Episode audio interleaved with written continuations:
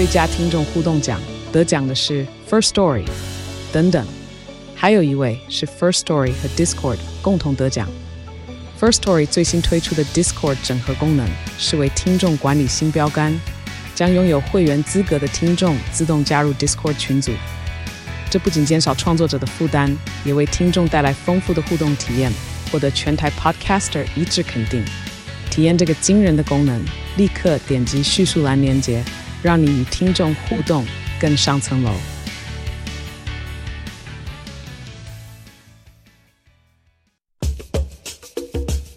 你要泡什么？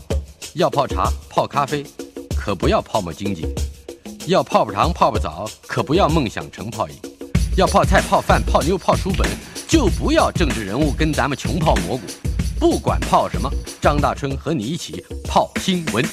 台北 FM 九八点一 News 九八九八新闻台，今天我们进行的单元电影老街，陪伴我们的是资深电影人楚明仁。哎，今天我们的老街很特别了，嗯、因为大家要找找到街上的人了。对，呃，嗯、一位已经辞世一周年百岁的曾仲颖老师。嘿呃，他是。去年十二月十一号过世，是吧过过几天，再过两礼拜，大概就是逝世一周年啊。今天特别提他是这样子，我觉得曾老师呢，他应该算是哦，我们叫讲电影老街嘛，他算是台湾这个台语片负责幕后配乐的第一人，这样啊。当时包括李行最早他拍的第一部电影叫《王哥柳哥游台湾》，是当时的配乐就是由曾老师来做的。哦，然后他也讲，他生前曾经回忆过，当时是很困难的情况下，整个乐团，然后呢，这个剪好了这个电影三十五厘米拷贝，一本一本这样子，这样分开来来做配乐。好，等一下，你讲的太快了。对，我们要从曾老师怎么会到台湾来，以及他更早的人生，对，好像也非常具有传奇性。是。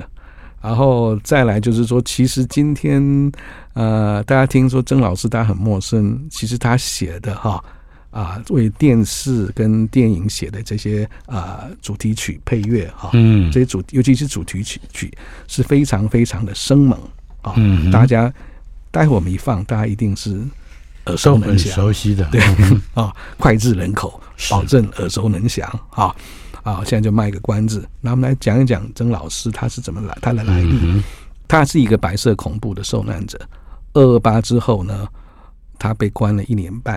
啊、嗯，那其实他是在上海出生的一个祖籍福建厦门的厦门人。嗯，所以他台语就闽南话很溜，嗯，然后也会就是上海话啊，也会普通话都会。好，然后他是一个等于说也是个富家子弟。嗯，所以他小时候父亲也给他在上海给他很好的教育，中学的时候甚至是在教会学校啊，就让他就是参加过这个学校，这个学校就对于音乐啊方面也非常注重，所以他在那边音乐老师教他一些乐理，给他有些基础，所以懂得一些基础乐理，就这样这样子的基础一点点，对，所以我觉得人是真的是天才是这样，他真的是一个一个天才，就是在在环境的这个逼迫下，最后 最后他就是自学哈啊，把这个他的音乐的才才华都把它发挥出来。好，他是一九四六年到台湾来的，对。那这个这个也蛮曲折的一个故事。民国三十五年，对，那时候其实他回忆，他讲说，他小时候他其实在上海出生的时候，上海那时候是很有名的这个呃天蚕戏院，他就跟着他祖父母再去看这个这个梅兰芳在唱戏啊，甚至上海当时流行了绍兴戏啦啊黄梅戏、广东戏，他都有有有耳濡目染哈，这样子听下来也奠定他的音乐的基础哈。所以刚刚又漏掉了一个，其实他不只是在台语跟国语的流行音乐做了很大的一个很多名曲之外，他对歌仔戏也做了很大的改革啊。就像杨丽花歌仔戏团，嗯，在电视上播出，你不能就是靠那种以前的传统的文武场这样吹奏，他把这种西洋式的编曲放在啊，我们待会可以听到，今天会放杨丽花歌仔戏团的片头跟片尾啊，还有一些古调。呃闽南语原本的都马调的一些一些怎么去演奏方式，以前只是这种丝竹方式，是他又把它变成用编曲的西洋编曲方式把它整理出来，那让大家更能够就是有个套谱出来这样子。哎，刚刚呃大春有问到说他是呃怎么来台湾嘛？对，其实蛮好玩的。他其实有一点世家子弟啊，然后呢，在二战的时候。就是抗战的时候，他有从军，然后英文不错哦，他也跟他会英文，对对，他因为因为这个教会学校，中学的教会学校也也是，就是他的父母给他很好的教育哈，是。英文也不错，所以他从军的时候也认识，就是跟类似这些翻译这个过程这样哈。啊这些这些军职。那后来在这个胜利之后呢，还有一些美军留在厦门啊，还没回去。然后这位 呃曾仲颖先生呢，啊胜利之后，他也就是大家很开心嘛，每天就去啊这个舞厅啊去跳舞啊去喝酒。嗯、那有一次就是跟一个啊美国的军官起了冲突，打了架，宪兵都来了。哦，所以没办法，他就逃了，必须逃了。哦，要跑到台湾来了，对，就坐船。那时候从厦门坐船到基隆，听说还很方便，嗯，就这样逃过来，好。就在一九四六年的时候就逃过来，那逃过来也是一样啊，他也是因为身上还是有钱，每天也是过得这个纸醉金迷这样啊。等到有一天他发现就是哎盘缠快用尽的时候，他决定去考中国广播公司的播音员。哦，因为他是多声带嘛，是。厦门人，闽南语。话哎，上海话、普通话、国语。这些都会这样子哈。所以他就在呃中国广播公司当播音员，甚至后来二二八的时候，陈仪来的时候，他也当过他的台语翻译。嗯啊，然后听说陈仪在二二八之后，这个告台湾同胞书的时候，那场广播也是在他在旁边操作了。是，也就是他把它转译成台语。对，就是后面转译成台语，然后再来就是说广播的这些录音这个工程也是他在那边、哦、那边执行的。是。因为这个关系呢，哎，因为后来二二八大家就是要百孔的时候啊，要来就责，所以他也被收押牵连进来。牵连进来，也就是说，他等于是陈仪一党。对对对对。然后他是说他什么都没做啊，啊，然后甚至他一度被判了死刑，要拖去马场町去枪毙。那在他一直还有朋友的这个帮他的说情下，终于哦发现说他真的什么都没做。所以这个就就还好，就逃过死劫，只关了这个一年半。嗯，好，就这样子。这一年半真的是让他人生整个改观，因为出来之后，你知道那个白色恐怖时期，纨绔子弟的性子大概要收敛，要收了。对啊，因为白色恐怖时期，你看你是个政治犯，你出来，嗯嗯，找不到工作，是啊。那幸好他在那时候流连这个这个声色场所的时候，有个红粉知己，嗯。然后在他入狱的时候，也是不对他不离不弃，唯一会来定期来看他，送东西给他吃啊啊，送衣服给他，就是这这位红粉知己。嗯哼。那甚至他在出狱的时候，这红粉知己跟朋友组了一个歌舞团，是，那就跟他讲说：“哎呀，哎，曾仲颖，那你你听说你会音乐，你会吹一个乐器，你要不要来我们这边歌舞团？刚好缺一个吹小喇叭的。”你要不要过来？那他就是一边学一边就这样进了歌舞团。是，哎，那再来，他也因为这样子这个关系，因为他真的到处碰壁，他只能有时候跑到一个地方，可能有人就就来问了，你是哪里来的？干嘛？怎么？他得又要躲起来这样。嗯，经过这种方式，他觉得说啊，这个这种生活，他终于体会到这个现实的压力，所以他很认真执着于音乐。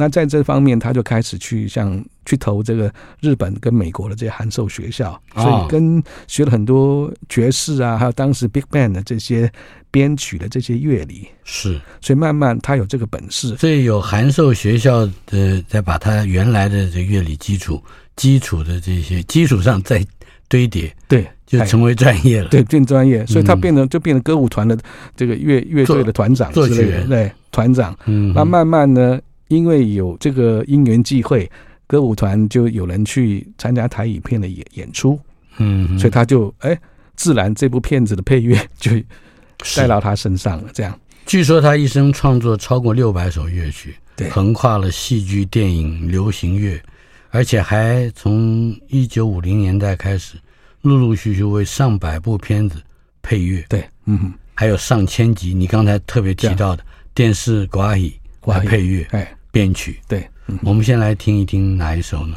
有一首《轰动武林行动蛮高》的一首闽南语连续剧的主题曲，我们先放吧，先放，嗯。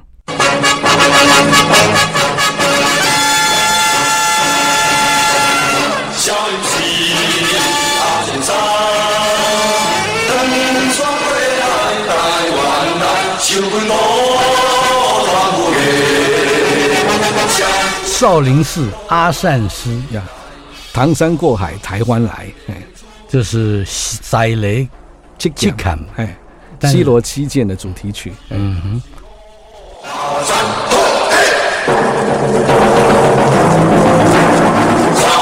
赛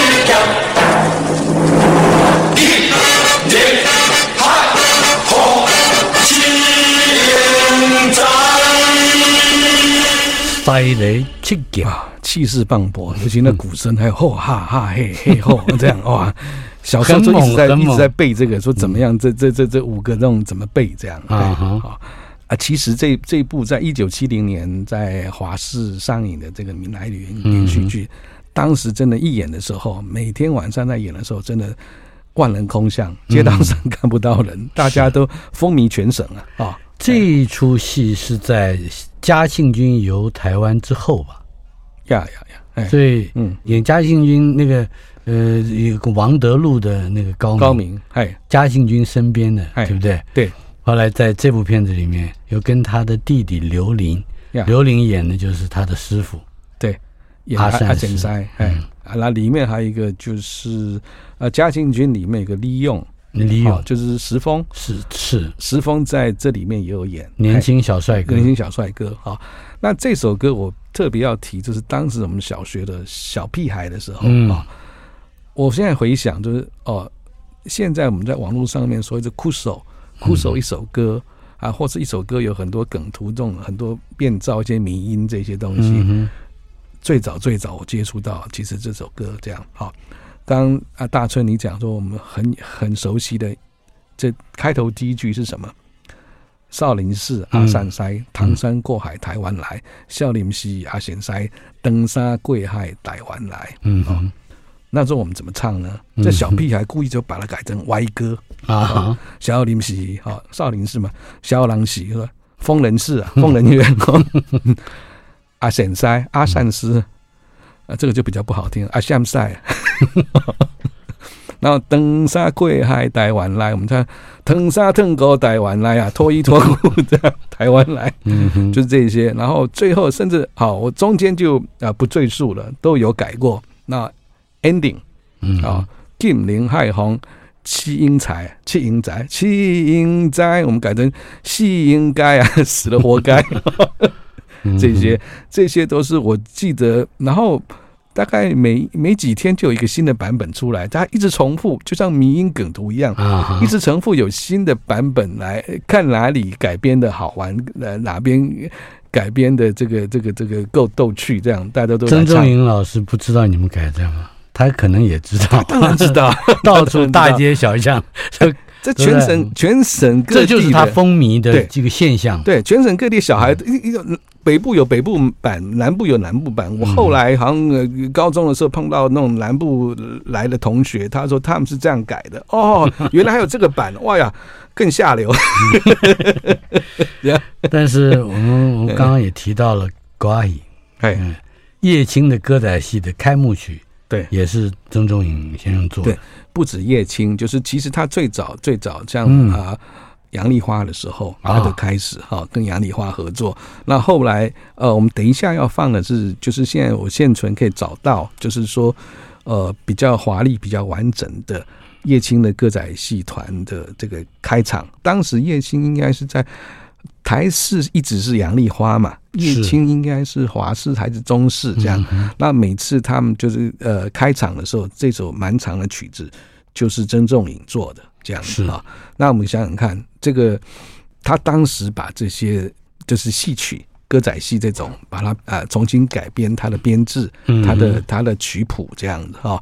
那让我觉得说，让很多就是阿公阿妈，是当时应该不止阿公阿妈啦，爸爸妈妈啊，全家人能够在家里电视一开就可以看到杨丽花啊，就可以看到叶青哈。原本是中午，后来是到吃晚饭时间。对，好，那从此之后，这种啊失足之声就不绝于耳啊，就在就在这个你打开电视就有这种歌仔戏的失足之声，这样。嗯。我们来听听看，来听听看叶青歌仔戏的开幕曲。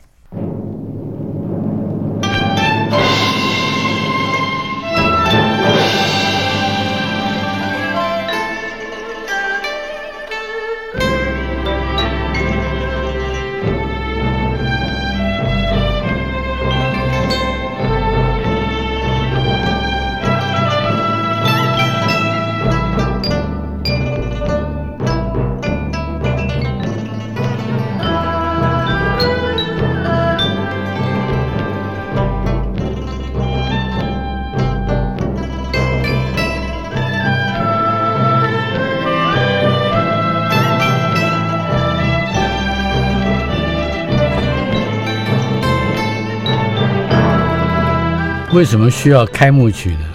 因为这片子就是歌底下歌仔戏要演出的时候，要上字幕，对吧？片头嘛，片头要上字幕，这样。嗯哼，他不只是为歌仔戏，呃，或者是台语连续剧做主题曲，对，还有。国语的剧，他也参与。对，因为后来我刚刚讲说，他参与的像李行导演的《王哥柳哥游台湾》的这个电影之后呢，嗯、其实后来的几部就是很多部国语电影也找他当这个配乐，然后他也会帮他们写电影主题曲这样子啊。嗯然后有一首，譬如像像当时蛮红的呃，蓝萧玲，他一首《蓝色的梦》，那这一首我们就因为版权问题，就是这是他最经典的，今天就、嗯、呃就就不放。昨夜的一场蓝色的梦、啊、对，低沉的像白光那种啊那种声音的，还要再低了，哎，还要再低啊。呃，呃除了这这些外，他也帮当时的啊，我、呃、我们刚刚电视的连续剧。不只是闽南语，像这个《塞雷西罗七剑》，嗯，他也帮国语台式的国语连续剧写了很多的主题曲哈。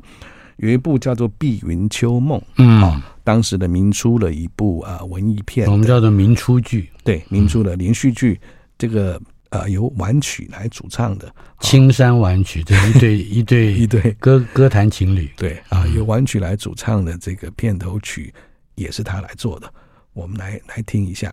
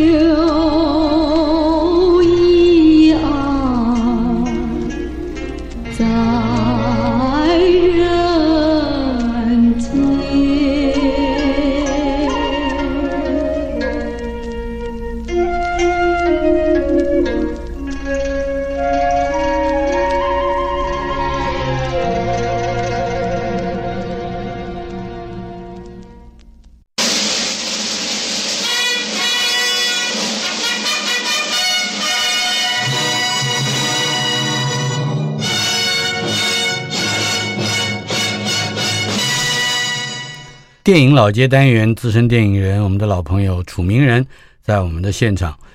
曾仲颖老师去年百岁辞世，到今年一周年，差不多快要将近一周年了。呃，他的作品涵盖了歌仔戏、黄梅调、民谣、戏曲以及流行音乐种种的歌曲创作，也奠定了他在台湾影视音乐界的重要地位。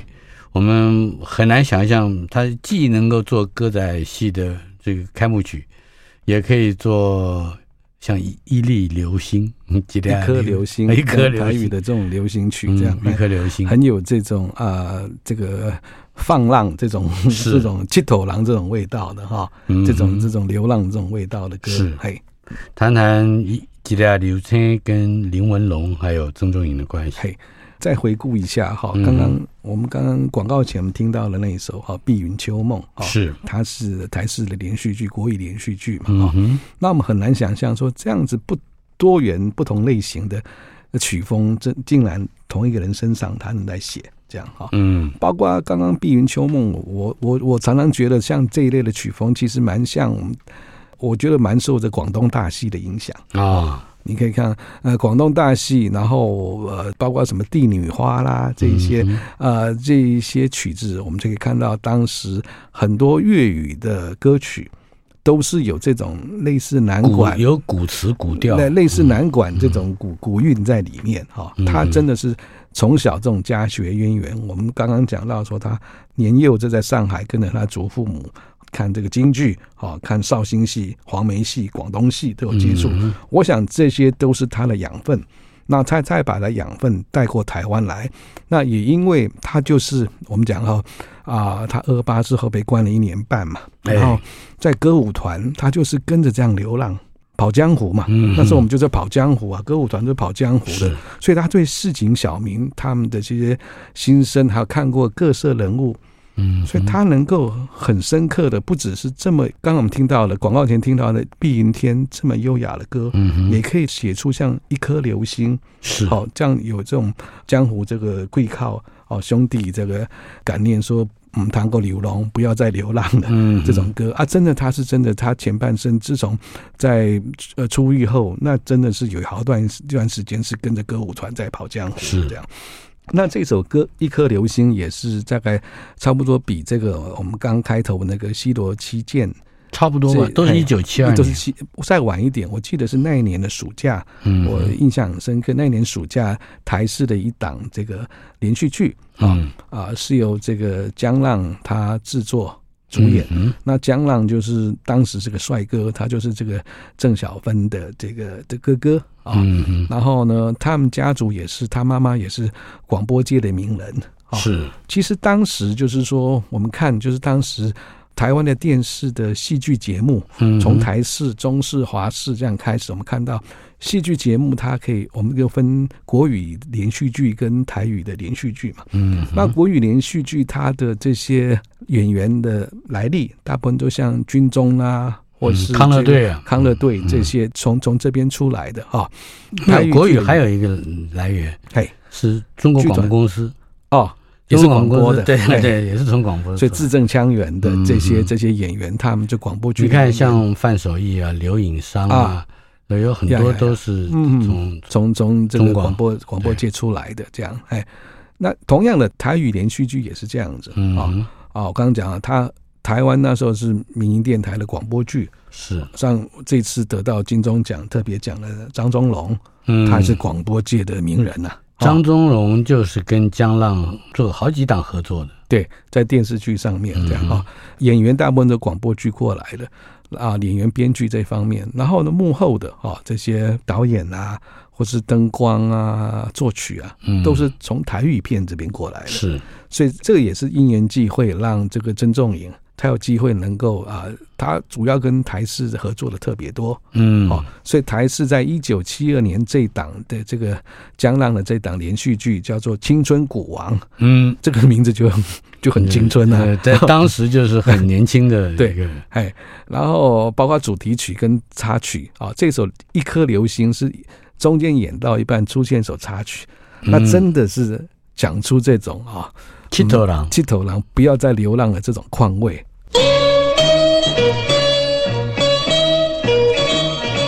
起了六七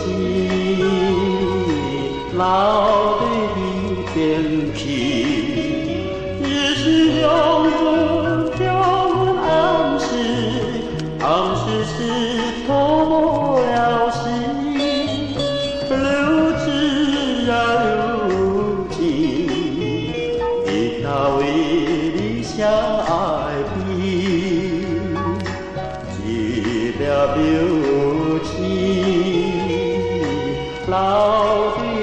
的变皮，日是用用人暗时，暗时流动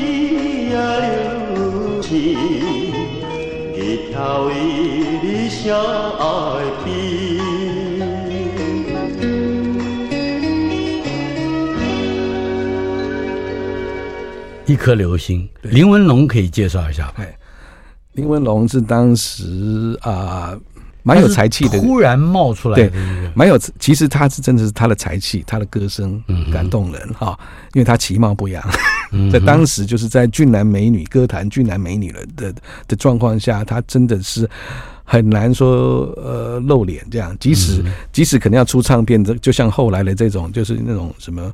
蒙面歌手一样，哦、嗯，这种，不过他真的在当时，他的雄厚的歌声、浑厚的歌声，是真的是听起来让人很疗疗愈、嗯。尤其是他做的另外一首叫《友情》啊啊，当时是真的。对，人人都需要友情。对，那首是特别特别，应该算是他的代表作。可是不幸，他就是英年早逝，这样、嗯、就只留下了作品不多，这样子哈。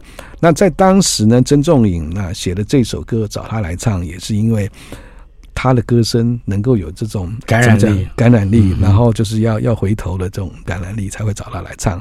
那对于曾仲颖来讲，我觉得说。啊，我们回顾他百岁的生涯，他真的生命的多少的累积，才能够写出这这种人生况味的歌曲？你看，从早期他真的纨绔子弟啊，嗯，每天就是在还没来台湾前嘛，浪流连嘛，对不对？嗯，然 后就是流连这种声色场所，甚至到了台湾来，呃，也是到了。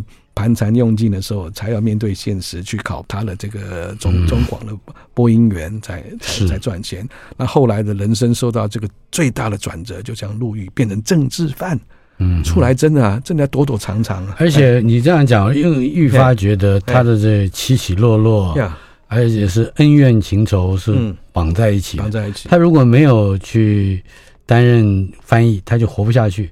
可是，一旦如此，又噪音到后来入狱。嗯，可是入狱之后这一年半，可能让他的心性有所收束。嗯嗯，而离开监狱之后，嗯，呃，在底层打滚。嗯，我相信也对他后来的音乐有重大的启发。对，所以这些，所以他才能够变成，就是说写成这么多的脍炙人口。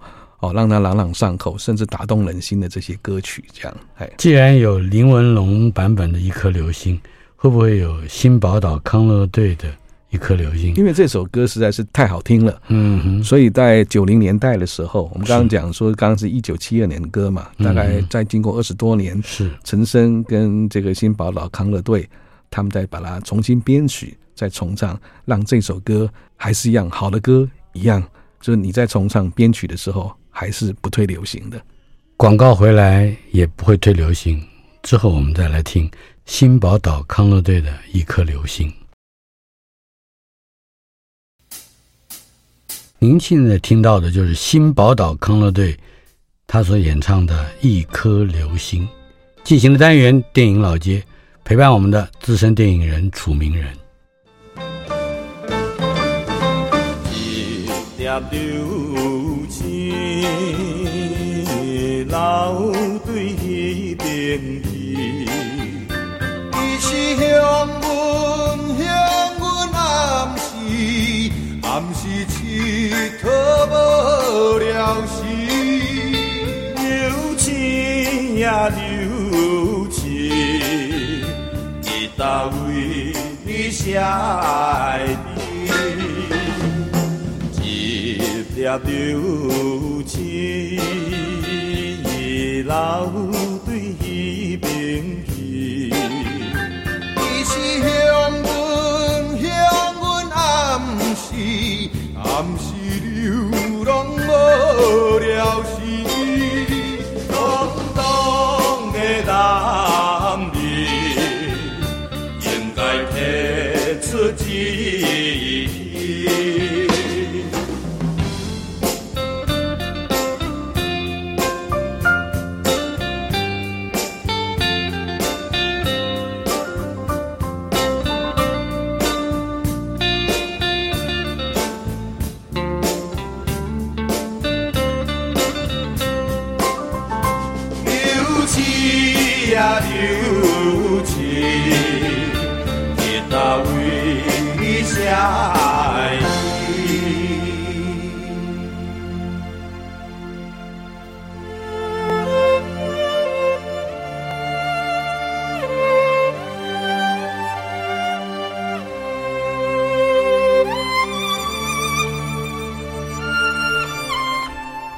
到的黄连玉和陈升重唱林文龙的一颗流星，他不但重唱，而且音乐方面也有很明显的改变。对，我我非常喜欢他开头用的，就是一个小鼓，就像康乐队用的这种小鼓，嗯、然后电吉他，很简单的，然后就有这种呃流浪跑江湖这个味道、嗯、啊，是在江湖人不要再不要再流浪了这这种这种情怀。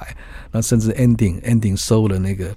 那个小提琴也真的非常非常棒啊！那小提琴又，我又想起曾仲颖关的时候那种那种绿岛小夜曲的感觉，那种那种那种感觉出来，这样哎，是呃，真的是一首好的歌，好的经典就永远不会流行，不同时代都会打动不同时代的人的心，这样。而且我相信陈升、黄连玉在。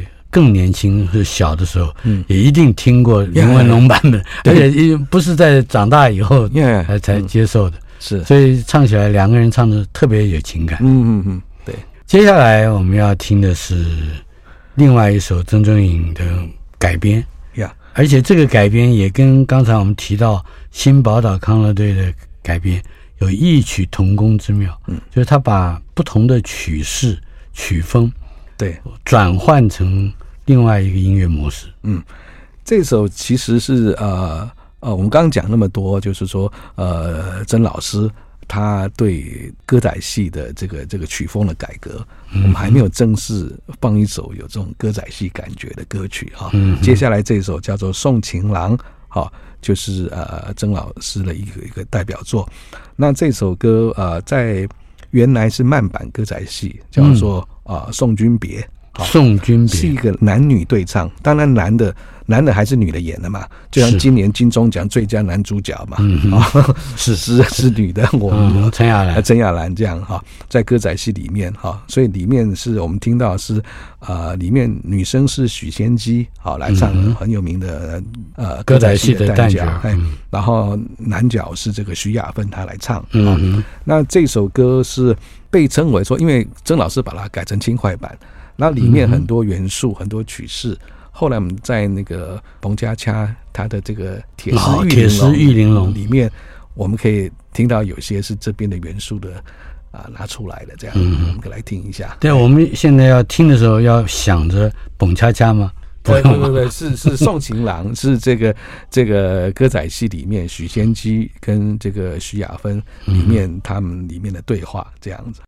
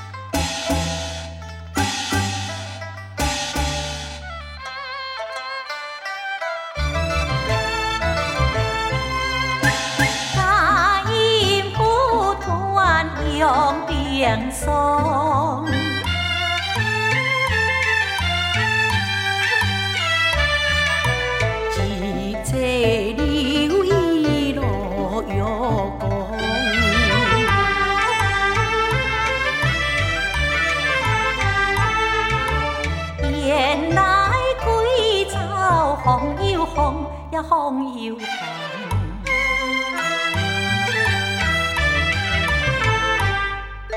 相随相依永相送，永相送。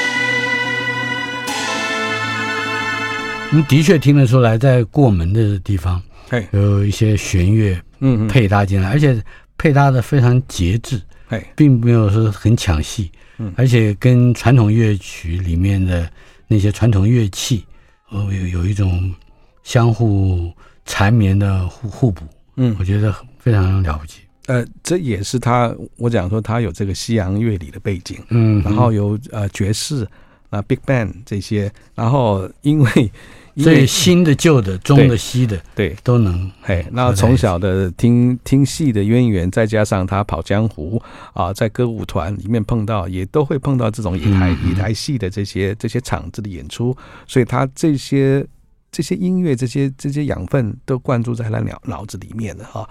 那刚刚呃大春讲到说有有西洋的元素，那下一首里面西洋的元素更多哈。更明显。对，它除了西洋弦乐，然后再来就是像原本歌仔戏的笛子、二胡、琵琶，再加上传统的打击乐乐器这些组合，在下一首我们再听一看，因为下一首大概是早期台湾电视歌仔戏为他编作的新调，好，也算是很受观众欢迎的一首歌之一。有个有个名称吗？它叫做《送君泪》，哎，嗯哼，送君泪。对。